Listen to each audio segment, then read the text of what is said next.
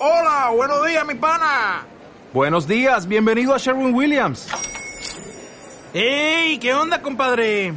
¿Qué onda? Ya tengo lista la pintura que ordenaste en el ProPlus app. Con más de 6.000 representantes en nuestras tiendas listos para atenderte en tu idioma y beneficios para contratistas que encontrarás en aliadopro.com. En Sherwin Williams somos el aliado del PRO.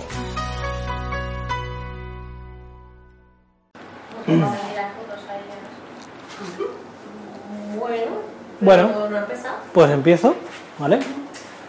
Ya que primero que muchas gracias por veniros, confianza una vez más, una charla. Y hoy cambio un poco de registro de lo que tal vez estáis acostumbrados, los que habéis venido a mis charlas, pero no por eso eh, peor, es diferente, aunque se llega a los mismos estratos, ¿sí? Pero con diferente camino. Como decir, para llegar a tal sitio hay caminos mucho más rectos y otros que danzan, pero en el camino, muchas veces el sentido de llegar al sitio es el camino y no el llegar. ¿sí? Como dicen, hacer el camino de Santiago, muchas veces no llegar a Santiago donde lleguen, sino lo que ocurre durante el camino. ¿sí? Pues esto sería un poco así, eh, y, hoy quiero hablar de los esenios.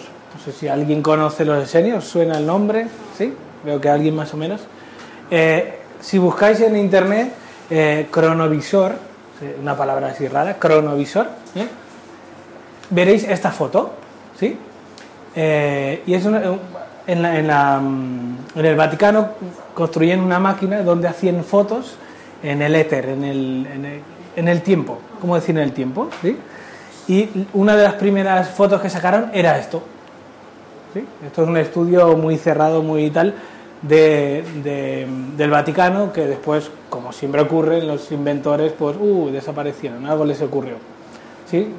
Pero eh, el que me formó a mí con las terapias esenias, ahora veremos, y egipcios senias, eh, él, todo, todos los tratamientos que ha recuperado, lo iremos viendo, lo ha sacado del Akasha, de los archivos acásicos, ahora veremos, de nombre raro, y él, y él hace viajes eh, fuera del cuerpo, donde va ese registro, ¿sí? a la Akasha, y revive escenas del pasado, lo que llamaríamos el pasado. ¿sí?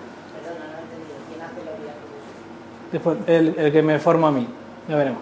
¿Y empezamos ya? La primera frase ya. pero, pero, pero nada un ratico. No, desconocía, no os preocupéis. Ya. Lo, lo registraba casi casi. Sí. y nos dijo, que quiero empezar diciendo eso, porque me dijo, mira, este, yo siempre le preguntaba al hombre, si, si ya que ha hecho muchos estudios de la vida de Jesús, etcétera, grandes iniciados, y decía eh, yo le pregunto, ¿por qué nunca has intentado medio dibujar eh, quién era? Porque es el morbo. Todo el mundo quería saber si este era él o no era él. Y nos contaba, dice, porque si no la gente solo vería al personaje. No tiene ningún sentido. Dice, pero puedo, eh, puedo testificar que esto es lo más parecido que he visto en mi vida de una foto de él. Dice, por una cosa que es el detalle de esta, de esta... Mm, diadema. Ese tipo de diadema, dice, está hecha de si lo ampliarais la imagen se vería, eh, es como unas chapitas que están eh, insertadas dentro como una correa, como si fuera cuero. Decía algo que estaba en su época prohibido por un hombre.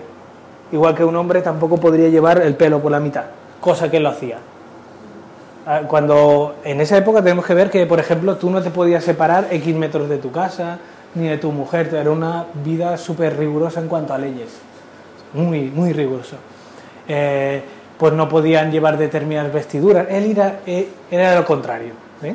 Y después eh, dijo, pero esa es así, porque ya, ya se parece más el, estilo, si os fijáis la nariz, es más tipo judío, más del estilo, de cuando nos han presentado un Jesús todo buenorro, súper guapo, dices, cuando la, la, genética allí, digamos que no son hombres muy, muy bellos. Dice, tiene mucho de, de su formación. ¿Ves que, es diferente? ¿sí? Dice, era un hombre así, bueno, nos contaba. Y esta foto para mí ha sido, siempre la llevo conmigo porque es súper bonita. Y él me dijo, este es, ¿eh? como él testificaba. De hecho, tiene un libro muy bueno, Daniel Mujua se llama, pues lo digo si queréis, el libro secreto de Yeshua. Y explica que él ha revivido, bueno, durante años, toda su vida y la va transcribiendo. ¿eh? le ha costado años escribir. De hecho, la segunda parte de este libro la está transcribiendo ahora, que la parte de la cruz, toda la historia, que dice que para él ha sido un proceso duro. ¿Mm? Bueno, empezamos un poco para quién eran los esenios, ya, ya, veréis que los situaré en un mapa un poco para si no tenéis ni idea de quién son los personajes. Eh, la raíz eh, griega esenios quiere decir, o esenes, significa santos. ¿Mm? Y, y sí, eran una secta o una fraternidad, depende como los nombres que uno le quiera poner, del judaísmo y vivían en el desierto a orillas del Mar Muerto. Tenemos que situar, después lo veréis. Y no sé si os suena que en el 47 descubrieron los rollos del Mar Muerto. ¿Os suena eso? ¿Mm? Kunram, ahora veréis todo. Y es algo donde los esenios, eh, hay dos tipos que también lo veremos ahora, y los historiadores los sitúan entre el 2 y el 3 antes de Cristo. ¿Mm? Esa, esa, esa eh, fraternidad, vamos a decirle así. Era un grupo muy, muy cerrado. ¿eh? tenemos que entender que eh, sería como una élite, tú no puedes entrar porque sí. Sí, Rosa Cruces, masones, tipo así, ¿eh? A ese nivel. Pero con muchas diferencias. Y había dos clases muy bien diferenciadas de los esenios. Unos que serían los de Qumran, que serían los que vivían en templos. Eh, sería tipo los dogmáticos, eclesiásticos para hoy. Que vivían.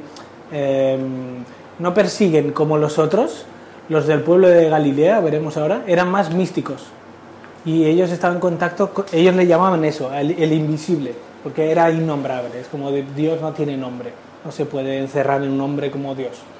Decían eso, el invisible. Por esto son más dogmáticos, eran escribas y donde mm, relataban todos sus conocimientos, grandes conocimientos. ¿eh? Y vivían, digamos que los del sur, Mar Muerto, ¿sí? los que de Qumran estarían aquí, ¿sí? y los que yo hablo están aquí no esenios, ¿vale? Galilea, y después veremos algunos Bechania, no sé si os suena, Nazaret, dentro de la vida de Jesús. La, la historia de Belén, si os fijaréis por aquí, creo que está Belén, ¿sí? Y sitúan aquí cuando en su época ni, ni, ni, ni, existía. Nos han vendido una cosa que ni existía en su tiempo. ¿eh? Todavía no existía ese pueblo. O sea, por lo tanto, él no podía nacer en Belén. Pero vamos a dejar y lo veréis más adelante que hablo que los esenios de, de estos, los que yo os quiero hablar, iban aquí, Monte Carmelo. ¿Sí? ¿Veis aquí ponen Monte Carmelo? Situaros, allí estaría Chipre, no sé, si os podéis situar más o menos. ¿no? Y era una escuela muy importante para ellos que iremos hablando. Pero es para que os situéis. Son los del norte, ¿sí? Y ellos muy importante para ellos es Monte Carmelo. Y está Nazaret. Nazaret sí. ¿Sí? que a Jesús siempre le he dicho Jesús de Nazaret. Y vamos a ver si sí, si no, y quién eran ellos. Vale. Esto es Qumran, es donde se encontraron los reyes del Mar Muerto, aquí dentro. Eran pastores que, oh, mira, una, una, como una hendidura en, el de esto donde guardaban los, las ovejas y cosas así. Y ostras, pues hay vasijas, vasijas y un montón de rollos. ¿Sí? Donde eh, cuentan cosas que hasta la historia, aunque se ha querido callar, eh, se encontraron allí. Primero descifrarla, como no, ya está en el poder, ya, ya han desaparecido, ya eran 120 y pico rollos, ya han desaparecido, ya no se sabe nada de ellos una película de eso, pero no me acuerdo el nombre, porque yo lo he visto. Desconozco, no sé. Ni idea. La verdad que no te sabría decir. Hay libros ya editados de la gente que lo encontraron. Bueno, ellos son Anne en Chibodar y él es Daniel. Ellos antes eran pareja, cuando empezaron a transcribir todo esto pero sus vidas simplemente se, se dividieron, cada uno hecho su vida.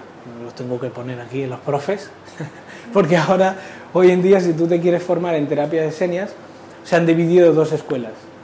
Una que sería las terapias de señas y la otra egipcio señas. Eh, ya sabes que estas cosas siempre ocurren en estas cosas. Ah, no, es nuestra escuela, no, es la suya. Y jugamos a eso. Por eso, bueno, yo le digo las dos y así me quedo tranquilo y, y la información llega con los dos. ¿Mm? Por tanto, bueno. Y de esta escuela, de ella, digamos, aquí en España, soy uno de los supervisores de los que se están formando. ¿Mm? Para ver que se hacen bien los tratamientos, cuando vas aprendiendo las técnicas, pues la profe me dice, pues mira, va a venir un grupo de X personas y tú revisas que se esté haciendo bien el protocolo. ¿Mm? Vale, vamos, siguiendo. ¿Qué son los archivos acásicos? Como os decía, todo esto ha venido bajado de, ahí, archivos acásicos. ¿Alguien aquí está formado en archivos acásicos, cosas así? ¿Lectura? Yo hice una formación, pero al final no he podido ejecutarlo, no he podido conectar. Vale. Eh, ahora eh, hay una formación, le llaman eh, lectura de registros acásicos, ¿no? Sí, sí. Y donde la persona, eh, pero de manera consciente, entra aquí. Y le llega la información, le viene a la persona con un problema, ¿no? Entiendo que es así, o algo que quiera saber. Sí, puedes abrir para ti o para Así esa persona. Y Yo- conectas con para- eso. Para mí, pero no, o sea, tienes que estar en un estado equilibrado en tu Sí, vida claro. para poder hacerlo. Claro, claro. Bueno, pues vamos a decir lo que es, es un mega disco duro del universo, donde está grabado todo allí desde el principio hasta que llegue el final. ¿Sí? Se guarda toda la información que, ya- que existe. Se puede acceder a ellos con determinada frecuencia vibratoria o longitud de ondas. Quiere decir, es lo que dice ella, no puede acceder cualquiera. ¿Mm? Porque el poder, eh, el poder en el sentido de la información requiere mucha responsabilidad. Por lo tanto, ya se, ya se va a procurar que no entra cualquiera. Porque a ver qué vas a hacer con ella. Sí, Claro. sí, más si Lo- es Lo de... otro que me dijeron es que, o sea, es como que conectas con tu yo superior. O sea, lo que tú no entiendes en este plano, porque tienes como dos gringos aquí, como un caballo, pues lo entiendes porque esa Mm. o sea, es tu propio yo, pero que ya ha vivido todas las vidas y tiene toda esa información. Mm, Es una manera, ¿vale? Sí, de. Los archivos eh, sí que están custodiados por lo que llaman los registros, los maestros de los registros, o sea, no se puede acceder si no hay permiso de eso, y se puede acceder de maneras diferentes. Las nombramos aquí a partir de lo que conocemos como viaje astral o salida del cuerpo de manera voluntaria. No sé si os parece muy raro esto, este nombre. ¿Todo el mundo más o menos sabe eso? ¿Aunque parece raro? ¿Sí? Bueno, ellos dos desde, nos contaban que de muy jovencitos, 14 años, ¡bum! me voy a dormir uy, y veo mi cuerpo acostado. ¿Qué, está ocurriendo? Mucho miedo, puede pasar que te ocurra. Uy, eso en el hospital. eso es, hay gente. Sí, yo, es- yo me vi en la cabecera de la cama, apoyada en la cabecera de la cama y viéndome tomar y decía, pero Sí. porque está todo el mundo de llorando, si yo estoy bien, sí, qué bueno. sí, pues hay gente que lo intentamos cada día y no es posible. Pagaría, no sé, lo que tengo, ve- vendo todo lo mío. No es posible. Ok, pues mi, mi historia va por otro sitio, no por ahí. He tenido semi-experiencias así como tal, pero me da un miedo y vuelvo. No, no soy capaz. Me da mucho miedo. Pues Claro. claro. esto es como... No es, de broma, ¿eh? No, no. Y todos los que están dicen lo mismo. El estado es... ¿eh? Yo le dije a todos, la conversación que estaba, yo estaba en extremo, con los ojos cerrados y tal, a mí me dijeron que, que no sabía, que en una hora... Y, y yo les conté a todos cómo estaban vestidos, cómo estaban colocados, lo que estaban hablando dentro y fuera de la habitación. Sí, sí, sí, sí. De hecho, eh, quien lo utilizaba mucho eran los indios. Norteamericanos, por ejemplo, se sabe, ¿eh? porque dicen cuando buscaban agua. ¿sí? Una manera de que ellos decían, son miles y miles de kilómetros de una distancia para ir a buscar agua. ¿sí? Pues aprendieron ellos con su idioma. Pasen, pasa, pasa. Hola, buenas. Pasa, pasa. Decían una manera de ir a era conectar con ellos le llaman los animales, el águila, no sé qué, pero ellos conocían muy bien, salían de su cuerpo, "Uh, vamos a buscar, ah, está hacia allí. Y sabían de cuando volvían al cuerpo el agua está para allí. ¿Sí? Y utilizan por ellos los animales. Es otra manera, pero es más de lo mismo. O sea, mi conciencia se proyecta cuando me voy a dormir. Y que es la pregunta que siempre se decía, vale, tú cuando sueñas en los sueños, ¿con qué ojos estás viendo si los tienes cerrados? Por tanto, hay una visión de la conciencia que no tiene nada que ver con mis ojos físicos. ¿Mm? O el que tiene realmente alucinaciones, o como veremos después, los que podemos ver un poquito más allá, ves ahora los colores del aura, sí, el, el- el ojo es el soporte, pero hay otra parte de mí que mira o que observa. ¿Mm? No ser más especial ni menos. ¿no? Sí. ¿Y las personas que escuchan? Sí, sería otro sentido.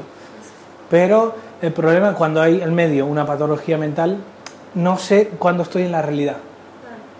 Para eso os aconsejo una película que se llama Origen. ¿Habéis visto? La Es eso. he Ella, él, él utiliza lo que él le llama un tótem para saber si está en la realidad o está soñando todavía. Lo aconsejo, está muy bien. El origen, origen. ¿Vale? Pues simplemente, sin enrollarme mucho, los archivos acásicos como un ordenador universal donde puedo acceder a ver qué archivos hay. ¿Sí? Vale. Los esenios de los pueblos eran también muy estrictos en las reglas y la, y la tradición judía, que era súper, eh, tenían 40.000 millones de normas. Era norma para todo. Es muy importante. Porque... ¿El qué? Pensaba que cogía de varias no solo la judía, estaba totalmente confundida. Sí, sí, eran, y, más en esa época, era todo, era todo. El pelo, los hombres, las mujeres, cuánta distancia de tu casa, cuándo es, cuándo es la época de que llega la Pascua para nosotros, no te puedes mover, era una locura. Eso se dice que eran súper estrictos. Y, Daniel nos contaba que, ok, te puede gustar mucho los seniors, me decía, me parece muy bien, pero no os olvidéis que hoy no están. Si ya no están, es por algo. Algo no funcionó, pero si nos quedamos con su conocimiento, es lo que nos interesa. Muy a menudo los confundían con los nazaritas o nazarenos pero la diferencia de estos era que eran terapeutas y eran muy discretos. La diferencia. Pasa, pasa. Por eso se le confundía a Jesús, se le decía Jesús el Nazareno, pero no tenía nada que ver. Simplemente se vestía parecido como ellos. Y le decían, por este es el Nazareno. ¿Mm? Se les representaba porque se les respetaba en la población porque sabían que dominaban la magia, le llamaban los magos, porque era gente así peculiar, porque eran, no sé cómo decirte, es como, creo, si yo me hago una idea mental, es como si hoy por la calle tuvieras pasear un budista, pero vestido, ¿eh? tipo raro. O incluso hoy en día, aunque no tenga nada que ver esto, ves una monjita y es alguien totalmente diferente, ¿no? Te llama la, la, te llama la atención y dices, ostras, una mujercita esta o un cura, o lo que sea. ¿Mm? conocían, iremos viendo, la anatomía sutil del cuerpo humano, del, ser humano. todas las energías, los chakras, si os suenan estas palabras, chakras, estas cosas. Y pasaban por el Carmel, que es lo que os he enseñado antes, para desarrollar las aptitudes psíquicas y convertirse seres al servicio. Ellos, los que eh, dentro de los esenios, era curioso que conozco gente que está muy inmersa en la nueva eh, educación no en la escuela está un poco un poco que bueno necesitamos una nueva educación vamos a decirlo así. Y en, la comunidad senia era cuando nacía un niño había varios tutores que observaban cómo era ese niño si al niño le gustaba por decir algo el arte solo se le enseñaba arte. No como aquí te va mal las mates repaso de mates. No. Quiero potencializar no quiero equilibrar tus historias porque tu, tu sensibilidad es para eso iba a buscar eso como la música, música, música, no sé, el canto, lo que fuera. Eh, dominaban las plantas, era muy importante para ellos, y buscaban siempre la apertura esta de conciencia, ir más allá, el invisible que le decían, y se les conocía como los hermanos de blanco, hermanos de voz de leche. Eh, es algo a, desarrollar y les costaba años y años. Ellos sabían que eran muy conscientes de, como habréis escuchado en otras charlas, que es muy importante la palabra lo que sale por tu boca porque está creando, ellos decían, crea universos. Muchas veces tú para, hoy nos ha pasado una charla, eh, ha sido súper divertido porque ella tiene un problema que de vez en cuando, bueno, entra y sale de leucemia. Le entra la leucemia, al cabo de poco tiempo se cura, dice, el médico no entiende nada. Yo le digo, bueno, uno de los problemas de, o conflictos de la leucemia es, me siento constantemente atacado, alguien me ataca y no sé qué ha querido decir. Y ah, yo le pregunté tal vez, ¿tus padres te deseaban tener? ¿Eras deseada? Dice, yo solo sé que mis padres fueron a por mí. ¿Tú escuchas esto? Si no estás acostumbrado a escuchar, eh, cuando tú dices yo voy a por ti, no estás diciendo te quiero, ¿eh? sino te voy a, voy a por ti, voy a cuello. ¿eh? Y es justo esto, saber que han salido palabras de mi boca que eh, tú me querías decir una cosa pero has dicho otra. Buda a sus discípulos también les decía, ¿quién ha hablado? ¿Quién ha movido tu lengua cuando tú has hablado? Les hacía pruebas de ese tipo. Uy, ¿qué he dicho? ¿Eh? Y se podría quedar así. Y hoy le explicaba a esta chica también, le digo, si, si hubieras tenido un maestro zen delante tuyo, en vez de dedicarte a esto, pues te gustaría el modo Zen, como se enseña en el Zen. El, tu maestro Zen tiene una varita de madera y tú vas hablando, y cuando te da un golpe en, aquí, en el costado, se ha acabado la sesión con tu profe. Y hasta que no descubras lo que has dicho, no puedes continuar.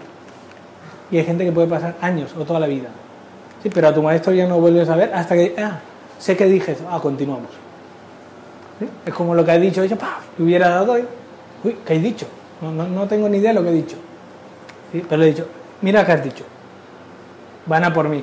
Sí, yo quería decir, ya empecé la charla, sí, ¿eh? digo, sé que va a pasar esto y también os vais a justificar, pero los hermanos de, los hermanos de Sesenios conocían ese, ese vocablo, saben que cada letra crea mundos. Lo tenéis muy claro. Y decían, se les dice, que su manera de hablar era pausada, era una manera de... era dulce. Y los profes nos dicen que, y es verdad, esto lo he comprobado muchas veces, mm, que cuando estás delante de una persona enferma, cuando hay un problema, hay una palabra que detona en ella algo. Y es una palabra, es un sonido, era eso. Y ahora hace poco estuve haciendo una revisión a un grupo de, de personas que se están formando en terapia de señas y bueno, teníamos una persona en camilla, estamos haciendo el tratamiento y bueno, diciendo, mira, ¿qué veis? ¿Qué veis aquí? ¿Cómo, ¿Qué le diríamos a la persona? ¿Qué tratamiento haríamos? Y la que estaba en la, en la, en la camilla hablaba. Y la otra, que estaba de pie mirándola, empieza a llorar. Y yo digo, aquí ya ha ocurrido lo que busco siempre en los grupos terapéuticos. Es, tú hablas, pero conectas con el otro y con el otro, y lo que acabas de decir es justo mi respuesta que yo esperaba. Dice, estoy muy enfadada, estoy muy enfadada conmigo misma. Digo, ¿por qué? Dice, porque lo que ella acaba de decir, nunca en mi vida he sido capaz de expresarlo. ¿Sí? Yo le dije, pues justo lo que ha pasado aquí es tu curación de tu problema, tu problema que tenía aquí un nódulo. Justo esa palabra de leche, esa voz, esa, tú pronuncias una palabra y se queda en shock la persona. Muchas veces, justo solo con esto, se cura. Algunas veces, ¿eh? Pero siempre lleva una, emoción implícita. Los esenios de los pueblos tenían un código de vida basado en la pureza física, mental